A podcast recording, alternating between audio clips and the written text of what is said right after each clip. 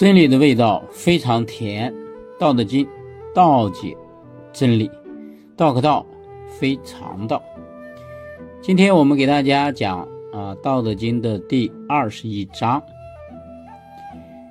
哎，上一章是第十四章啊，突然又到了二十一章啊，我们再给大家说明一下，因为我们是按照三个大篇章啊，悟道明德篇、修身养生篇。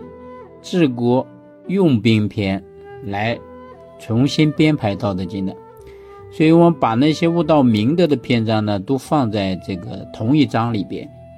所以这第二十一章呢，也是在讲啊，什么是道，道的模样，道的规律。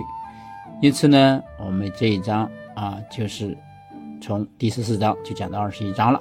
嗯，孔德之容，惟道是从。道之为物，为恍，为惚。呼吸恍兮，其中有象；恍兮惚兮，其中有物。爻兮明兮，其中有精。其精甚真，其中有信。至古及今，其名不去，以阅众甫。吾何以知众甫之状在？以此。好，逐句来解释啊。孔德之容，惟道是从。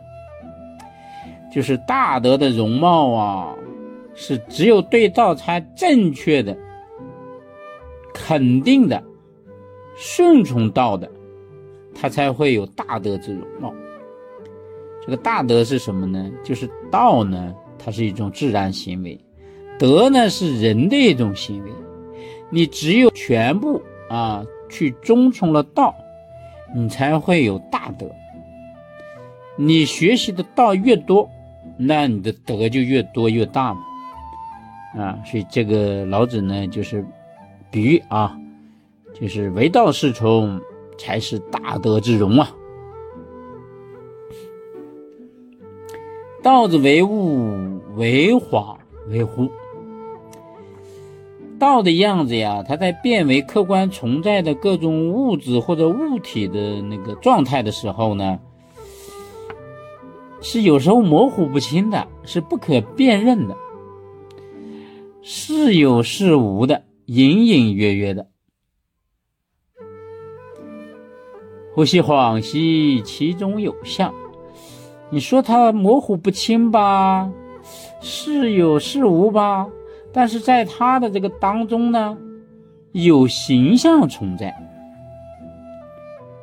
恍兮惚兮，其中有物，是有是无啊，模糊不清的样子啊，隐隐约约在他的当中啊，又有客观存在的各种物质和物体。遥兮明兮，其中有精。昏暗啊，幽深啊，在它的中间有精气和灵气存在，其精甚真，其中有性，其中的精气和灵气呀，很真实，确实是存在的呀。因为它的中间啊，有准时的啊那个恒定不变的规律在里边一直存在的。自古及今，其名不去。从历史久远开始到现在，它的名称呢一直没有去除。啊，这里主要是指道啊，历经久远，时时刻刻地存在于各处的。因为万物的缘起产生于道嘛，所以啊，可以验证道的存在。以阅众甫。吾何以知众甫之状哉？以此，用它来解验啊道的这个众多和广大。我为什么可以知道明白呢？因为道所显现出来的众多和广大的这种情形和状态，就是因为通过我的这个观察和体悟感知到的。这就是。按照上面刚才我说过的这几个原因，啊，我体会到。这一章啊，主要是老子给大家讲，呃，道是存在的啊，我们每个人要向道学习呢，呃，唯道是从呢，就是忠从他，跟随他，你完全照着道去做，你就会成为大德之人啊，所以叫高道大德嘛。